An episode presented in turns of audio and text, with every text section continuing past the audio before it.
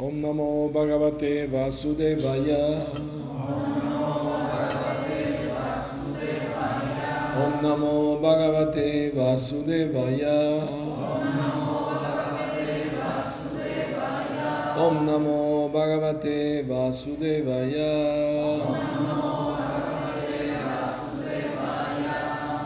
Entonces es Bhagavad Gita, capítulo 8, texto 5.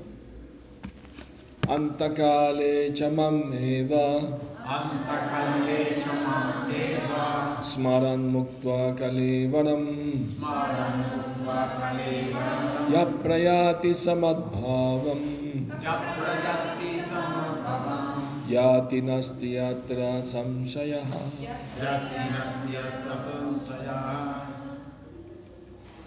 यज्ञस्य स्ततुंसयः अन्तकाले क्षमम् एव antakale chamam eva स्मरन् मुक्त्वा कलेवरं smaran muktva kalevaram यः प्रयत्ति समभावम् yaprayati samadbhavam यति नस्त्यत्र संशयः yati nasti yatra samshayah Son versos que nos aprendemos porque son buenos, importantes versos del Bhagavad Gita. no es tan difícil. Uno lo escribe en, un cartoncito y lo lee, lo lee y se le, lo memoriza. ¿Ah? La traducción dice lo siguiente. Pueden repetir palabra por palabra. Antakale. Al final de la vida. Al final de la vida. Cha. También. Mam. A mí a mí Eva, ciertamente. ciertamente Smaran, recordando. recordando Muktva, mutua abandonando. abandonando Kalevaram, Kalevaram el cuerpo. el Ya, aquel que. Prayati, va. Saha, saha el mandavam mi naturaleza. Yati, consigue. Na, no. Asti, ay Atra, aquí. Samshayaha, duda Y quien quiera que al final de la vida abandone el cuerpo recordándome únicamente a mí, de inmediato alcanza mi naturaleza. De esto no hay ninguna duda. Significado. En este verso se recalca la importancia del proceso de conciencia de Krishna. Todo aquel que abandona el cuerpo en estado de conciencia de Krishna es trasladado de inmediato a la naturaleza trascendental del Señor Supremo. El Señor Supremo es el más puro de los puros. Por lo tanto, todo aquel que esté consciente de Krishna constantemente también es el más puro de los puros. La palabra smara, recordando, es importante. Recordar a Krishna no le es posible al alma impura que no ha practicado el proceso de conciencia de Krishna mediante el servicio devocional. En consecuencia, uno debe cultivar conciencia de Krishna desde el mismo comienzo de la vida. Si uno quiere lograr el éxito al final de su vida, el proceso de recordar a Krishna es esencial. De modo que se debe cantar constante e incesantemente el Mahamantra. Hare Krishna, Hare Krishna, Krishna Krishna, Hare Hare, Hare Rama, Hare Rama, Rama Rama, Hare Hare. El Señor Chaitanya ha aconsejado que uno sea tan tolerante como un árbol. Iva Sahishnava. A una persona que canta Hare Krishna se le pueden presentar muchísimos impedimentos. No obstante, tolerando todos esos impedimentos, uno debe continuar cantando. Hare Krishna, Hare Krishna, Krishna Krishna, Hare Hare, Hare Rama, Hare Rama, Rama Rama, Hare de modo que al final de su vida pueda tener el beneficio del proceso de conciencia de Krishna. Om Magyana Timirandasya Ginanjana Salakaya Chakshurumilitam yena tasmai Shri Gurave Namaha. Nací en la más oscura ignorancia, mi maestro espiritual, Srila Prabhupada abre mis ojos con la antorcha del conocimiento. A él le ofrezco mis humildes y respetuosas reverencias. Srila Prabhupada ki jai. Entonces recordar a Krishna al momento de la muerte no le es posible al alma impura que no practicó en su vida el recordar a Krishna. O sea, no es que a último momento, pum, me acordé de Krishna, no funciona de esa manera. Tiene que haber practicado durante toda su vida, ¿ah? o por lo menos la última etapa de su vida. Como dice el dicho, nunca es tarde cuando la dicha es buena. Por ejemplo, a Yamila, en su juventud, él fue devoto y hacía servicio y cantaba los mantras, adoraba la deidad, pero eh, se cayó de su posición al casarse con una prostituta y echó de la casa a su esposa para quedarse con la prostituta y toda la herencia que recibió del padre la malgastó y después se dedicó a robar y a engañar y, ¿no? y a beber y a- bueno, se volvió un truján pues y comía carne, pescado, todo. Entonces eh, tenía 80 años y todavía tenía un hijo, un bebé. ¿no? Además, el que estaba muy apegado a la vida sexual a los 80 años. Se supone que a esa edad uno tiene que olvidarse de esas cosas. Mucho antes, pues.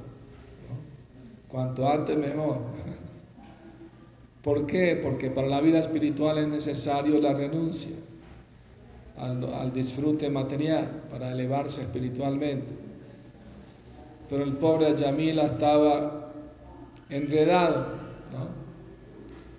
Entonces un día un sabio llegó a su casa a pedir limosna. Los sabios no están pedir limosna, lo hacen para el beneficio de las personas, ¿no? Entonces el sabio vio que la, la esposa de, de Ayamila, la prostituta, estaba embarazada.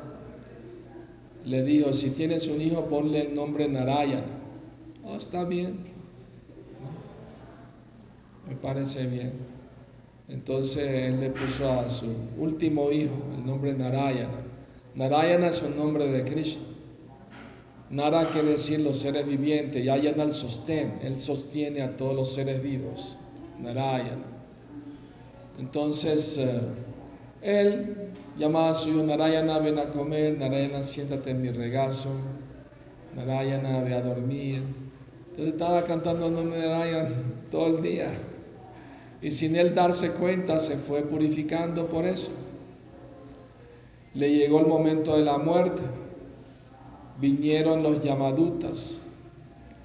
Los, eh, los yamadutas son los agentes de Yamaraj, el Señor de la muerte, que juzga a los pecadores después de la muerte. Es un sirviente de Cristo.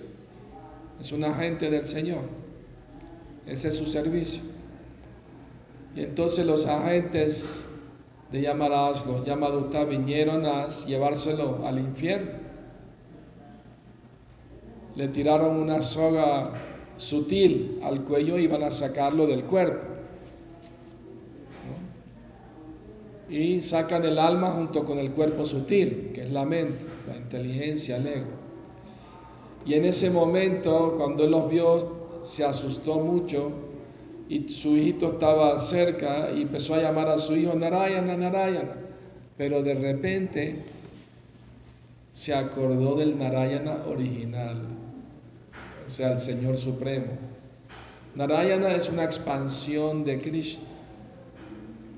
Dios Krishna se expande a sí mismo.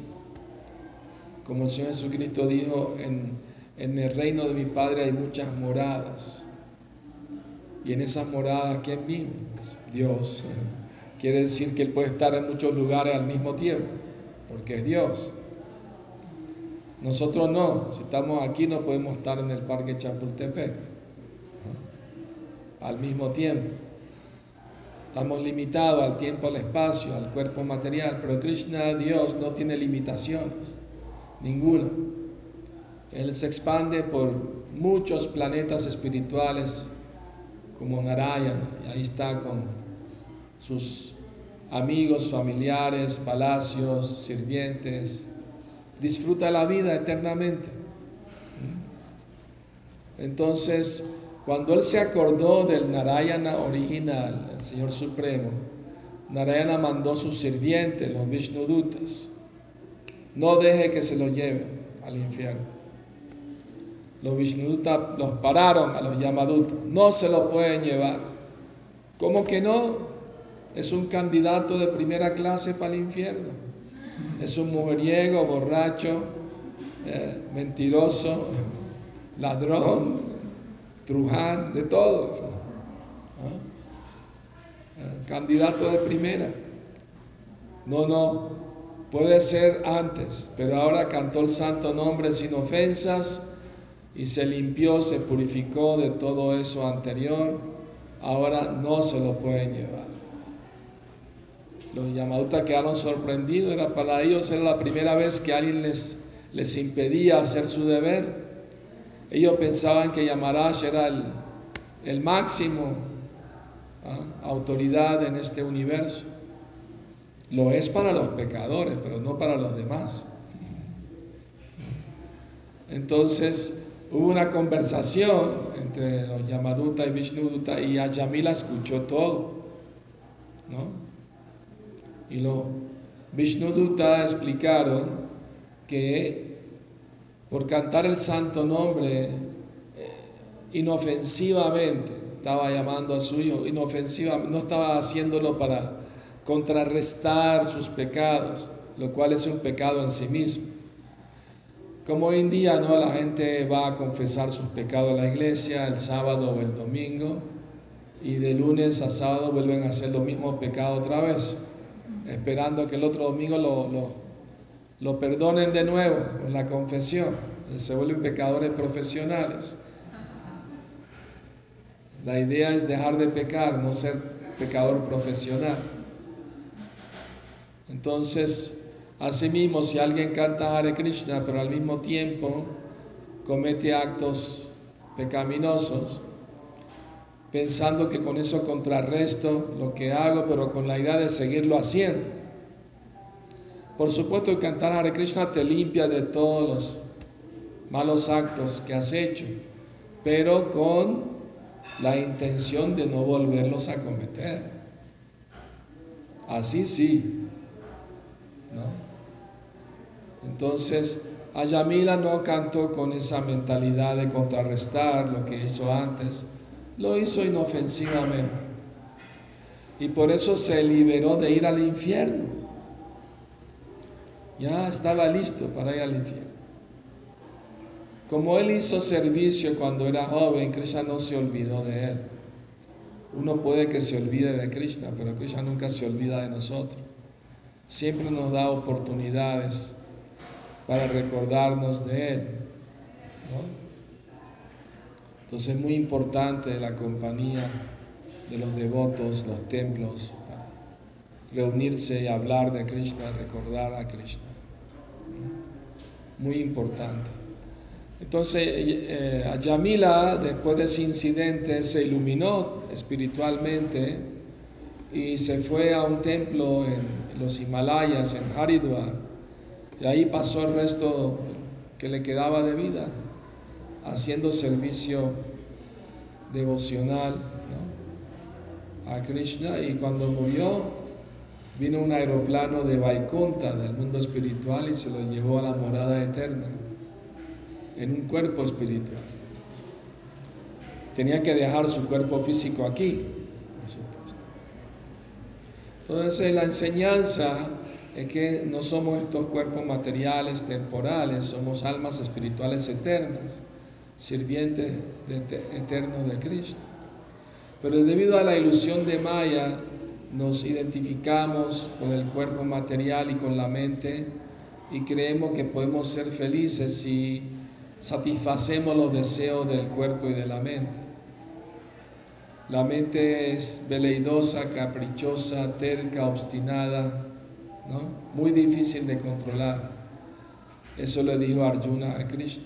Y Krishna dijo, sí, mi querido Arjuna, es verdad. Pero a través de la práctica diaria, constante y el desapego, puedes controlar la mente. ¿Y cómo uno desarrolla desapego? Con el conocimiento.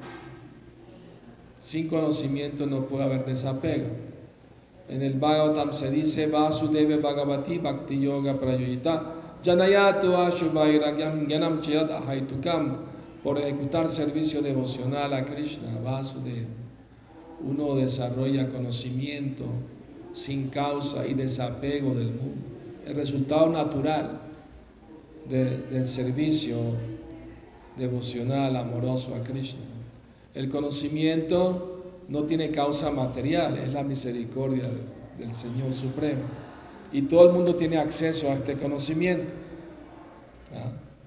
Es leer estos libros, escuchar la filosofía, tratar de asimilarla, de entenderla, ponerla en práctica y ver el resultado. Es una ciencia espiritual.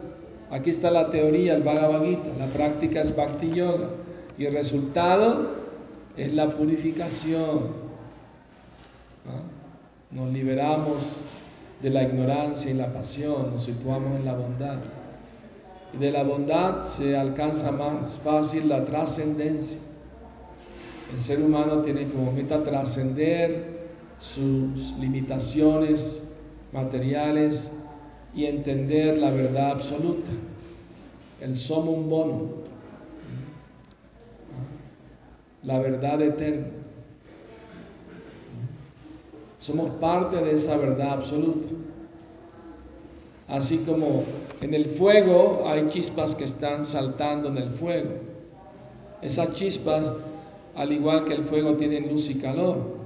Pero el momento que saltan fuera del fuego, pierden su luz y calor.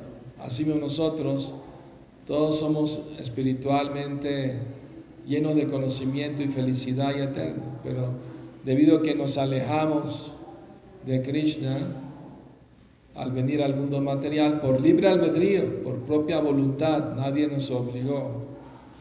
Entonces olvidamos quiénes somos. Ah. Pero la chispa se puede otra vez revivir si se acerca al fuego. Y el fuego es la conciencia de Krishna.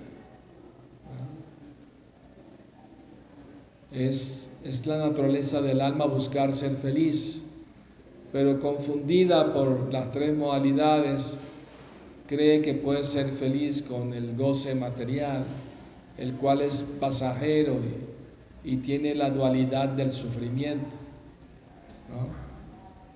O sea, en este mundo lleno de dualidades hay placer, hay dolor, hay felicidad, hay tristeza, hay noche, hay día, hay blanco, hay negro.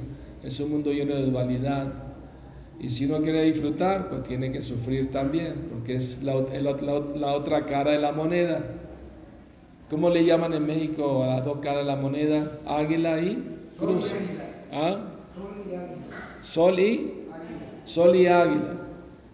Tú no, si alguien te da una moneda de 10 pesos, no, pues dame el sol, pero quédate con el águila. No, Tiene que agarrar las dos caras de la moneda, así mismo. Uno quiere disfrutar, entonces tiene que sufrir es la otra cara de la moneda. Entonces, ¿cómo hace uno para no sufrir? Pues buscar felicidad espiritual, porque no tiene contraindicaciones, no tiene lo opuesto de la dualidad del mundo material. ¿Y cómo se disfruta espiritualmente? Muy fácil, cantando Hare Krishna, leyendo, escuchando de Krishna, comiendo prasad bailando en el kirtan, ¿verdad? Hacer algún servicio que le guste hacer voluntariamente. Eh, va a experimentar un bienestar espiritual. No, no hay duda de eso. ¿Por qué? Porque muchas personas lo han experimentado. ¿no? Es, no es algo solo teórico, es algo que se puede vivir y experimentar. Esa es la belleza de la conciencia de Krishna, que hay que vivirla y experimentarla. ¿Y cómo se hace eso? Viendo cómo lo hacen los demás, así de simple. Si ellos pueden, ¿por qué yo no? Somos seres humanos, tenemos la misma inteligencia que Dios nos ha dado. Es cuestión de ponerla en práctica y, y sacarle el mayor provecho. ¿Ah? Pero lamentablemente la gente está mal guiada por líderes ciegos guiando a otros ciegos. Mi maestro dijo, la gente es buena, los líderes son malos, porque son ciegos espiritualmente guiando a otros ciegos. Se pueden caer una zanja y romperse un brazo, un pie. Así mismo está la sociedad moderna.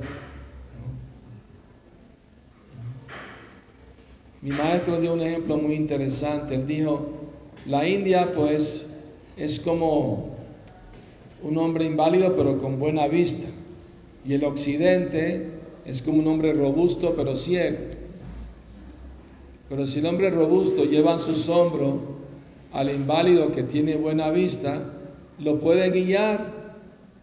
Dobla aquí, dobla allá, párate. Entonces, mismo, el conocimiento espiritual es eterno, pero la cuna es en la India, porque de ahí se manifestó. Es como el sol, el sol sale del oriente, pero no hay sol indio, ruso, chino, mexicano, el sol es para todo el mundo, así mismo. La conciencia de Krishna es para todo el mundo, no es solo para los hindúes. Krishna dijo, Estoy hablando esto para los dijo, para todas las almas que son parte de mí. ¿Ah? Todos somos almas, partes de Dios. Por lo tanto, nuestra naturaleza natural, eterna, es siempre ser felices, porque Krishna es feliz siempre. ¿Ah? Ahí lo ven, tocando la flauta, bailando. ¿Ah? No tiene que marcar tarjeta de lunes a viernes. Y nos invita a la fiesta. El mundo espiritual cada paso es una danza, cada palabra es un poema, una canción. Es verdad, no es, no es una imaginación, existe tal mundo. Este mundo no es nuestro verdadero hogar. Estamos extraviados, estamos perdidos. Así como un niño se pierde en medio de la ciudad, ¿no? Está eh, confundido, infeliz, no sabe dónde están sus padres. Así mismo estamos perdidos en este mundo, sin rumbo. ¿Ah? Pero Krishna nos envía las escrituras al maestro espiritual para que nos den rumbo en la vida. Tiene que tener una meta espiritual en tu vida. No pierdas el tiempo tratando de arar en el mar, buscando los placeres mundanos que se van a acabar con, con la vejez. Después vienen enfermedades, y sufrimiento y muerte. ¿Dónde está la felicidad? No te engañes.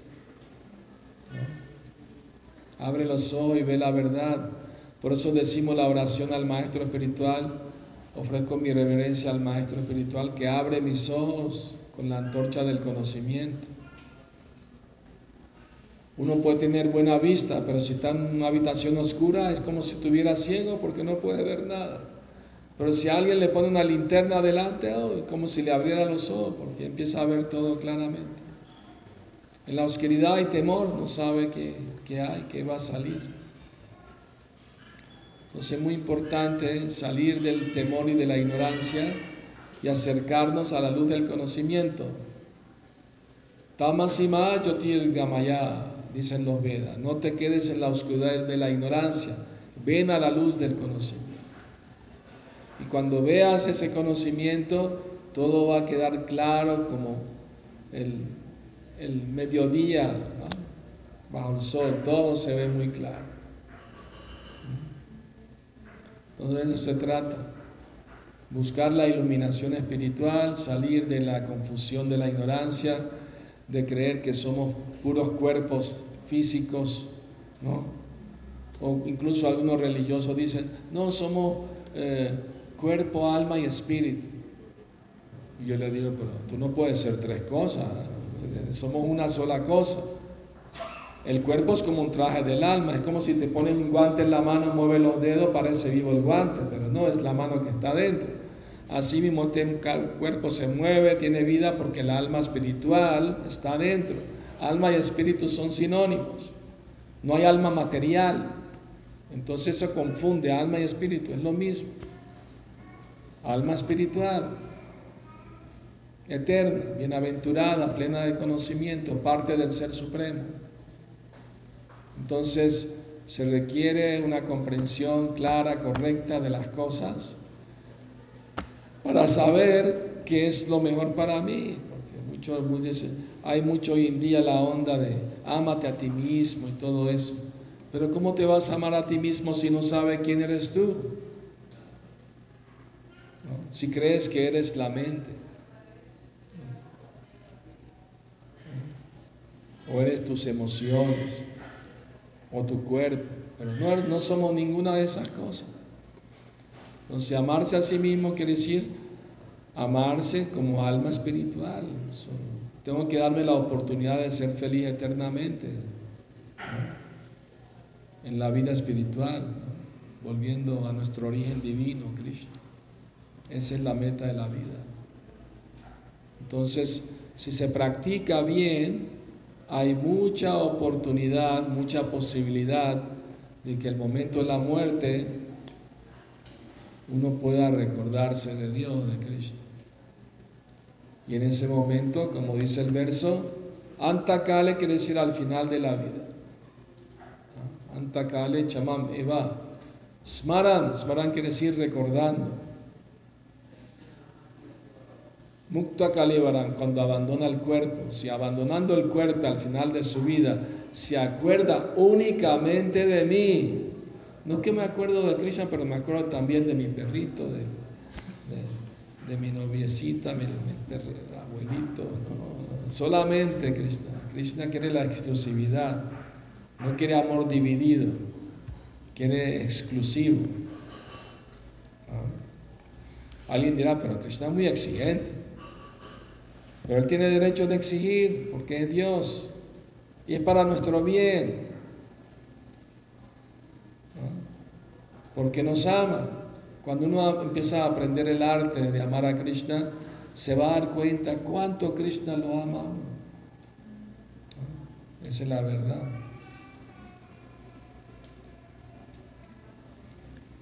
Entonces, todos estos días festivales que hemos tenido, Yamastami, Radhastami, para recordarnos esas verdades eternas y tratar de, tratar de asimilarlas, retenerlas y no olvidarnos de ellas. O sea, la conciencia de Krishna es una forma de vida, no es una religión que practica solamente el fin de semana. Es una forma de vivir de día a día.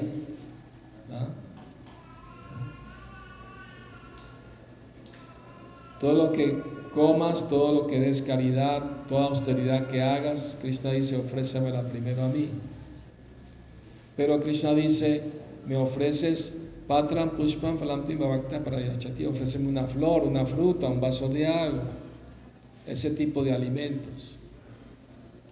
Pues no se le puede ofrecer a Krishna carne, ni pollo, ni pescado.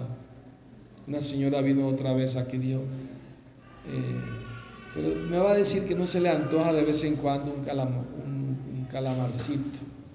Y no, señora, ya no nos atrae esas cosas.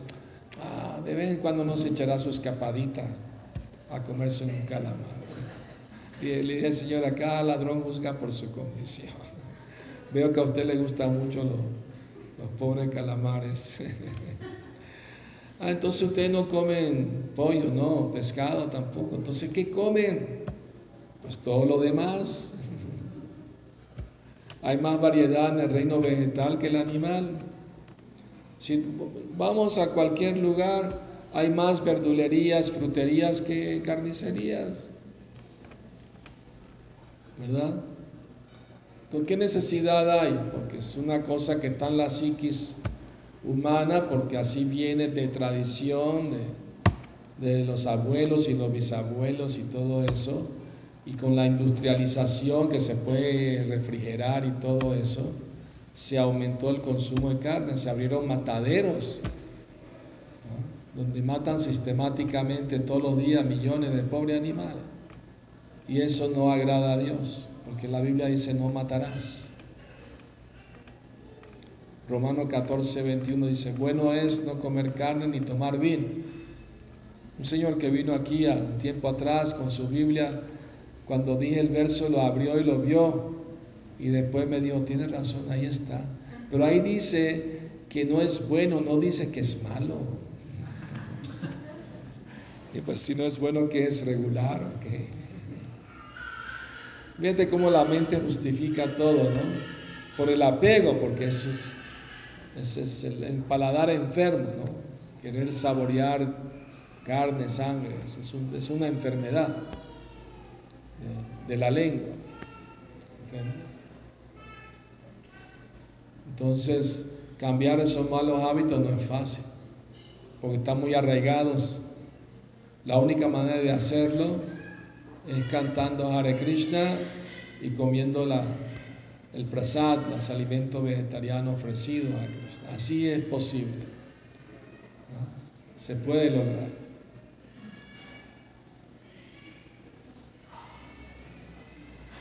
Entonces hay que limpiarse, hay que purificarse para poder acercarse a Dios, porque Él es el más puro de los puros.